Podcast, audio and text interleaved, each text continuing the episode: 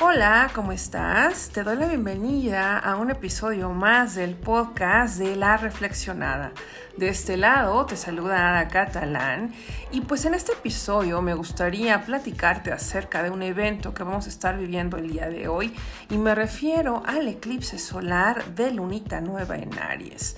Un eclipse que es eh, bastante rarito porque es un eclipse híbrido y pues eh, se está dando este evento desde esta madrugada del 19 al 20 de abril y sin duda alguna va a marcar un punto de inflexión en este 2023.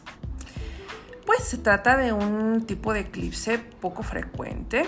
Se le conoce, como les decía, como eclipse solar híbrido y podrá verse pues como total en algunas zonas y en otras se va a ver como eclipse anular. Y no va a haber otro así hasta 2031. ¿Cómo es un eclipse solar híbrido? Pues bueno, es un eclipse que empieza y acaba como anular y en el inter se vuelve total. Esto quiere decir que quienes se encuentran en la banda de totalidad del eclipse van a poder verlo de una forma u otra según el punto en el que se encuentren. Es decir, que por ejemplo los observadores que presencien el eclipse solar al amanecer o al atardecer, van a poder disfrutar de lo que conocemos como el anillo de fuego. Y quienes lo hagan a mediodía van a observarlo como un eclipse total. Es importante hacer la aclaración que desde un mismo sitio es imposible ver el eclipse primero como anular y luego como total. Así que si te desplazas, pues tienes que elegir o lo vas a ver anular o lo vas a ver total, pero no de las dos formas. Este eclipse se va a dividir en dos fases. La primera, que es la anular, donde la luna no oculta el sol completamente y deja ver su circunferencia. La Luna, el Sol y la Tierra están perfectamente alineados, pero la Luna se encuentra un poquito más alejada de la Tierra y oculta solo la parte central del Sol sin eclipsarlo completamente. Es la fase más larga del eclipse y durante la misma se podrá observar lo que conocemos como anillo de fuego. La segunda fase es la total, que será visible en la zona central del eclipse y tendrá una duración menor que la fase anular. La luna se ocultará totalmente al sol y se hará de noche en la Tierra, en la franja desde donde sea visible este eclipse total. A este eclipse se le conoce con el nombre de Ningaloo, en referencia a la hermosa costa del mismo nombre donde reside el mayor arrecife de coral de Australia. En la costa de Ningaloo, el epicentro del eclipse, la luna se oscurecerá completamente eh, eh, durante 62 segundos porque pues allí es donde va a ocultar completamente al sol. ¿Qué es importante saber ya saliendo de las partes, digamos, técnicas de lo que es un eclipse híbrido? Pues bueno, Emocionalmente, este evento pues nos va a dar la fuerza para luchar contra estructuras establecidas en el ámbito laboral con las que pues no estamos de acuerdo y que se han quedado obsoletas en esta nueva era de Acuario. Además, cuando sucede un eclipse solar es importante que recordemos que la fase del calendario lunar siempre va a ser una luna nueva, que también es momento de hacer propósitos y escuchar a nuestra intuición. Este eclipse va a amplificar estas intenciones eh, de todo aquello que queremos llevar a cabo y va a incentivar nuevos comienzos y también viajes. Y también pongan mucha atención con lo que desean porque puede hacerse realidad. Se trata de un momento en el que puede que estemos sintiendo más dificultades, miedo y dolor a la hora de intentar mostrarnos tal y como somos es probable que se active una lucha interna entre lo que queremos ser y lo que realmente tenemos. Este eclipse de igual forma representa una oportunidad para soltar, para seguir nuestro camino y se puede aprovechar la energía para lograr ver con claridad esas dificultades internas, aceptarlas y transmutarlas. La invitación pues es aquietar ese fuego interno para que contemplemos y descubramos todo aquello que eh, pues nos ocultamos incluso a nosotros mismos. Hay que atenderlo y de esta forma vamos a fortalecernos a nosotros mismos. Todos los eclipses se viven de manera introspectiva. Nos invitan a que veamos nuestra dualidad para dejar atrás estructuras que ya no nos sirven.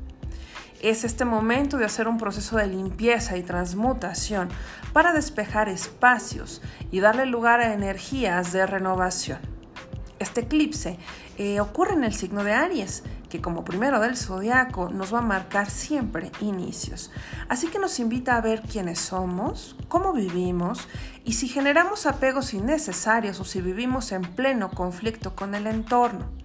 Y nos lleva también a preguntarnos qué nos ocasiona esto y de qué manera nos centramos en nuestros proyectos para crecer.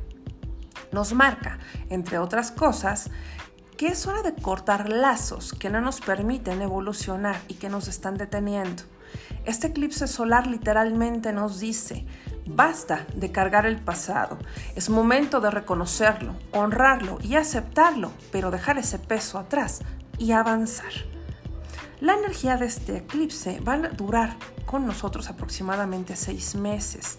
Esto nos va a dar el tiempo necesario para incorporar la información recibida y estar preparados y preparadas para dar paso a los siguientes cambios. Por lo que los próximos meses serán tiempos para guiarnos por nuestros deseos, tener ese valor y el suficiente impulso para realizarlos y así expandir nuestros potenciales. Ahora bien, ¿qué significan estos eclipses para la astrología? Pues bueno, uno de nuestros grandes astrólogos, Ptolomeo, consideraba que los eclipses pues eran momentos de juicios generales, es decir, aquellos que de una u otra manera nos iban a afectar a todos y que podían ser interpretados como signos o presagios de eventos importantes. Los eclipses y los solares especialmente eran significativos, ya que representaban un apagón temporal del Sol que afectaba a la autoridad y al poder. Ptolomeo afirmaba que los eclipses solares eran un signo de cambios importantes en la sociedad y que podían ser interpretados como una advertencia o un llamado a la acción colectiva. Un, eclipse solar que recordemos ocurre en luna nueva tiende a marcar comienzos, pero simboliza también la desaparición momentánea de nuestro potencial interior. Con un eclipse de sol sentimos la ausencia de poder personal, de voluntad y de la capacidad de visualizar metas. Existe también una interacción entre eclipses y la desvitalización, por lo que podemos sentirnos más cansados, estresados o abatidos durante este eclipse de sol. ¿Qué es importante también, y sé que obviamente les encanta que les comparta esto, pues un ritualito chiquito para aprovechar la energía de este eclipse solar y que ya saben es muy sencillo. Vamos a conseguir una velita roja y vamos a hacer el siguiente ejercicio.